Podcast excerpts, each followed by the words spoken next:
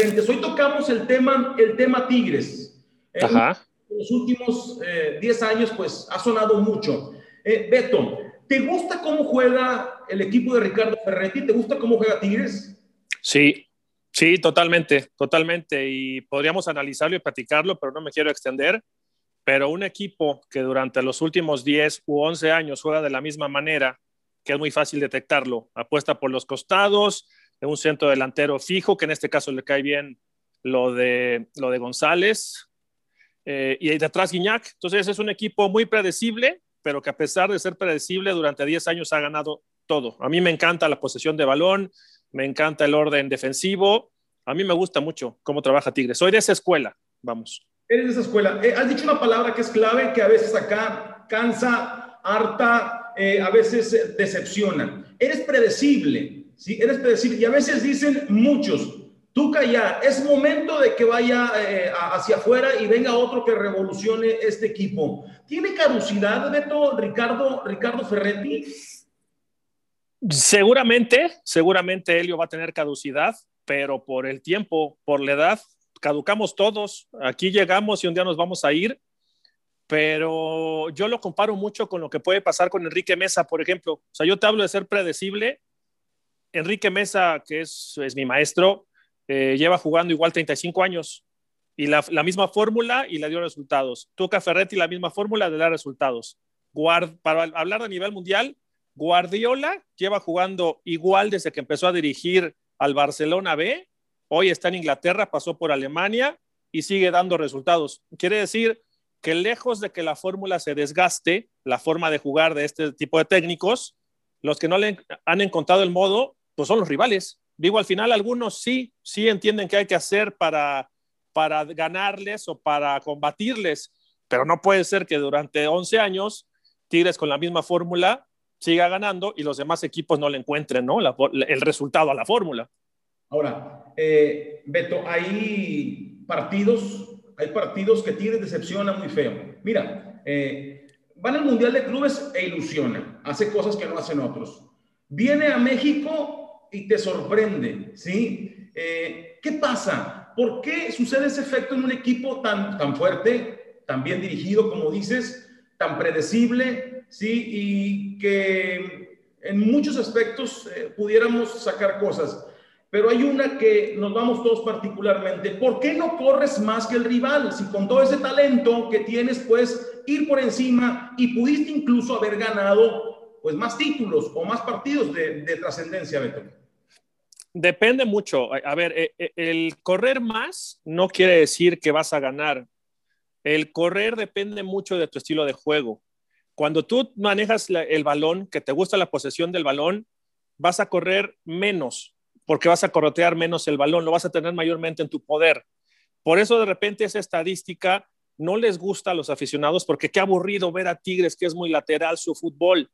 Pero tú sabes lo que es como rival estar correteando el balón. E, es bien difícil. Entonces, ganar no pasa por correr más. Ganar pasa en este deporte por hacer goles. Ahora, eh, eh, la primera pregunta que me haces, eh, ¿por qué ilusiona cuando va un mundial de clubes? Pues porque si no hubiera sido Tigres, si hubiera sido mi Cruz Azul como aficionado, pues me tengo que ilusionar. Y si hubiera sido Rayados, la gente de Rayados se tiene que ilusionar. ¿Mandé? No al siguiente día. Sí, así es Tigres y muchos se quedan con eso. Es que esto es Tigres. ¿sí? Pero te tienes que ilusionar, Elio. O sea, a ver, Estoy de acuerdo en, en, el tema de ilusionar, va, estoy de acuerdo. Sí, con, con, con, lo que, con lo que no es que al día siguiente me decepciones muy feo. A, a eso voy, a eso voy.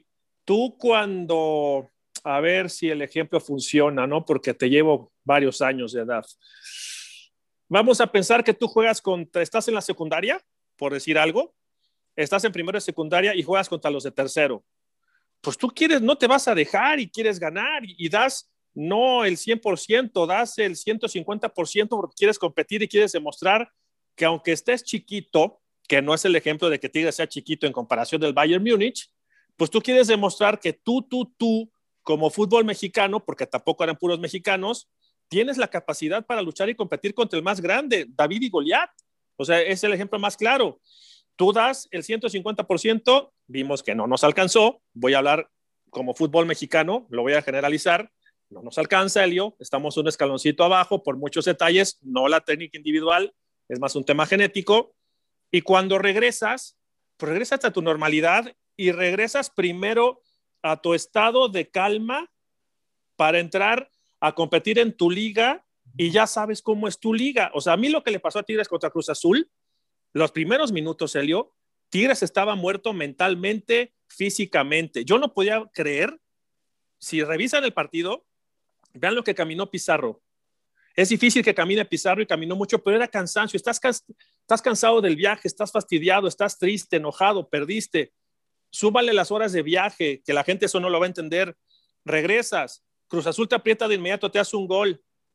O sea, son, son cosas que desde fuera son difíciles de entender, pero uno que tuvo cierta fortuna por haberlo vivido, pues lo llegas a comprender. No es como cuando vas siempre a la oficina a las 7 de la mañana y de repente te cambian el horario a las, a las 11 y regresas otra vez a las 7. Pues todo eso te afecta, pero, pero bueno, yo, yo respeto mucho la, la opinión de la gente allá en, en, Monterrey y todos los municipios que conforman el área metropolitana, porque o quieren todo o no quieren nada. Y eso es bien difícil. Sí, sí, sí. Bueno, sí, porque quieren un equipo siempre ganador, siempre Claro. Ahora, si pasa eso, Beto, un equipo que volteas a la banca y dices, bueno, si yo detecto que viene un jugador cansado, uno o dos, y puedo rotar y no lo hago, sí. entonces hablamos de otro problema. Que el sí. técnico no quiere. ¿sí? Buenísima, buenísima tu pregunta.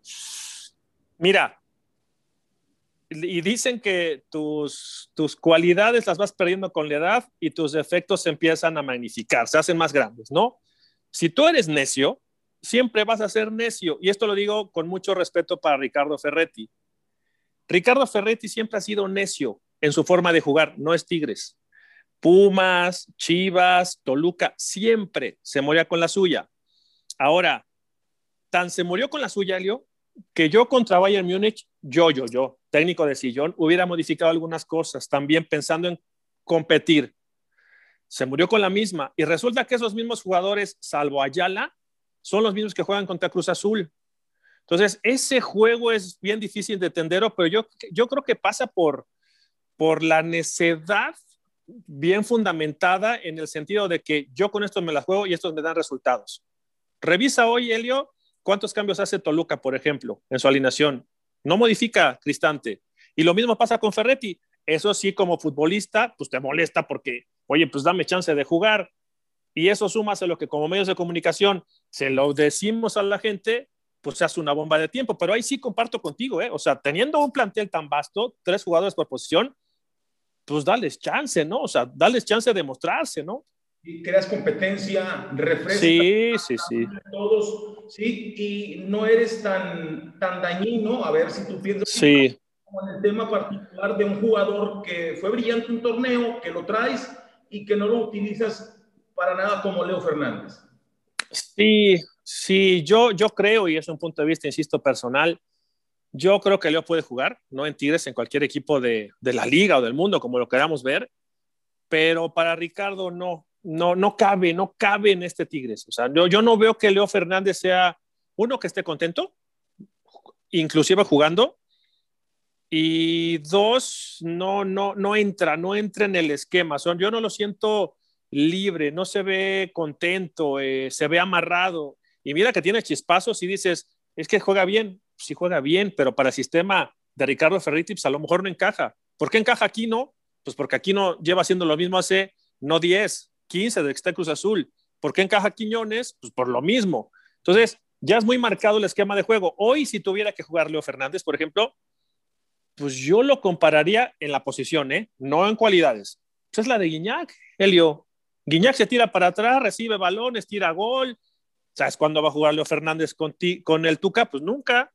Sí, sí, sí. Bueno, ese es un buen tema. Sacar a Guiñac de una zona en la que, oh, salirse no sacarlo, salirse, por el estilo de juego que tiene que él, pues acarrear pelota también, a veces lo pudiéramos considerar como, pues como un pecado del fútbol, ¿no? Un tipo que en el área o afuera del área, afuera puede ser y es muy letal, a veces lo vemos en medio campo. Ojalá Pero ¿por qué crees? Te voy a dar mi punto de vista, ¿eh? Ojo, siempre me gusta ponerlo así porque los técnicos son los que saben.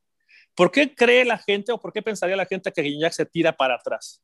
Porque si Guiñac se tira como punta o como centro delantero fijo, ahí buscando balones, va a ser difícil, va a ser difícil, Elio, que agarre un balón. ¿Por qué? Por la velocidad. Uno pierde velocidad con la edad y ganas fondo físico. Puedes correr más, pero pierdes velocidad y fuerza. Tú ve a Guiñac, es más, yo me acuerdo de partidos en donde jugaba fijo ahí Helio, hace, y te estoy hablando hace tres años, ¿eh? que se la tiraban larga, ¿te acuerdas? A la espalda, y llevaba ventaja Guiñac y lo alcanzaban. Entonces, ¿qué haces? Te vas acomodando en, posiciones o en zonas de la cancha en donde puedas participar más. Entonces, Guiñac, ¿qué hace? Se tira para atrás, le dan el balón, luce, porque Guiñac es el que tira las pelotas hacia el frente y siempre va detrás para el rebote. Entonces, ya te vas acomodando dentro de la cancha, ¿no? Eh, este, tres, cuatro preguntas más para, para concluir. Las que quieras. Si tú fueras de, de Tigres, ¿qué harías? ¿Qué cambiarías? Madre mía. Si yo fuera técnico de Tigres, buscaría un lateral por izquierda urgente. A mí me parece que Dueñas está desperdiciado en esa posición. A mí, a mí, a mí, a mí. A mí, eh, Jesús me gusta de doble contención. Incluso contención fijo puede jugar. El problema es que tiene dos monstruos ahí. Un lateral zurdo de inmediato. Eh, buscaría renovar el tema de los contenciones, que yo no veo más. Si no son ellos dos, no hay otro. Salvo que tú me ayudes que tenga ahí en la banca, pero yo no veo contenciones en la banca. Y, y creo que empezaría también a buscar mayor desequilibrio por los costados. Ya la fórmula ya se desgastó. Aunque pongas a Quiñones por derecha siendo zurdo y a Aquino por izquierda siendo derecho, Ah, yo ya digo desde inmediato, ah, puso Aquino por izquierda, pues, claro, porque Aquino va a desbordar hacia, va a ser diagonal hacia el centro para que busque la llegada de un lateral. Ah, Quiñones por derecha para que llegue el Chaca. Entonces, modificarle ya en, en las opciones hacia el frente, sobre todo por el costado de la izquierda, fíjate. A mí me parece que el lado más flaco, sin ser débil, es el lado izquierdo de Tigres. Un lateral por izquierda un extremo por izquierda que vuele y que marque diferencia. Y pensar en los contenciones, Elio. Yo no veo detrás de Pizarro y Carioca un contención que pueda suplirlos y máxima que Dueñas ya tiene más de 30 años. Eh, es cierto eso. Eh, ¿Va a ser Tigres como fue en su momento Necaxa, tal vez eh, Toluca, de esos equipos de la década y pum, que venga el que sigue o no? Y pues yo, yo me acuerdo de mi Cruz Azul y seguimos viviendo de los 70 pero te digo algo que me gusta de Tigres y los admiro, los admiro a ustedes como regiomontanos de estar en una ciudad tan progresista, eh, tan industrial, tan propositiva y, y, siempre les gusta competir y ganar y ser los primeros en todo, ¿no? Bueno, para muestra un botón, se aventaron un estadio de béisbol de primer mundo. Pensemos que Tigres, si quiere, Tigres, si quiere, construir un estadio en tres meses, ¿no? ¿A qué voy? Hablé con el ingeniero eh, Rodríguez, no sabe, me llevo muy bien con él, le ofrecí ahí por ahí un proyecto, ¿no? Pensando en, yo quiero regresar al fútbol, ¿no? En el tema, lo que, lo que estudié y lo que me gusta es la dirección deportiva o la administración deportiva. Fíjate la respuesta que me dio este Helio. Le dije, ingeniero, ¿cómo está? Le mando esto, a ver qué le parece. Me parece bien, Beto, lo revisamos, es complicado por la pandemia, pero ya estamos empezando a planear la próxima década. ¡Pum! Normalmente los proyectos en México son de uno, dos añitos, tres como máximo, ¿no? Y empiezan los cambios y las revoluciones. Ahorita la ventaja es que no hay descenso. Pero cuando el ingeniero Rodríguez me dice, estamos planeando la próxima década, dije, mis respetos. Señores, esto es Tigres. Esto es Tigres. Y la, y la pregunta que ya me desvié, si no se renuevan, van a batallar mucho. La edad no perdona, la edad no perdona. ¿Hoy tienes la referencia de México en cuanto a fútbol se refiere con lo que hizo en el Mundial de Clubes? Sí, sí, yo creo que sí. Eh, en función de nuestra capacidad física como mexicanos y como fútbol mexicano, en función de la técnica individual, el fútbol mexicano es de mucha técnica individual, del trato de la pelota, sí. Eh, y lo comparo con, tuve jugar, insisto, ¿eh? o sea, tuve a jugar los equipos de mesa, es muy parecido a lo que hace Tigres, o sea, el Toluca de mesa, el Cruz Azul de mesa, el Pachuca de mesa, eh, normalmente nos gusta eso a los mexicanos. ¿Y por qué nos gusta Helio? Porque si tú vas a jugar a la Ciudad de México, tú, Regio, vienes a México, necesitas tener el balón, si no te mueres, te ahogas. Si tú vas a Monterrey a jugar con 40 grados, que ya no es el caso porque ya juegan más tarde, si empiezas a correr como loco, te mueres. Entonces, nuestra característica del fútbol mexicano es la posesión del balón y Tigres es un claro ejemplo. Muy bien, pues ahí está Beto. Beto Valdés, gracias por conversar con nosotros en Infiltrados. Abrazo grande, Elio, para toda la gente de Monterrey, San Nicolás de los Garzas, San Catarina y todos los municipios que conforman el área metropolitana. Abrazo grande. Gracias, Beto.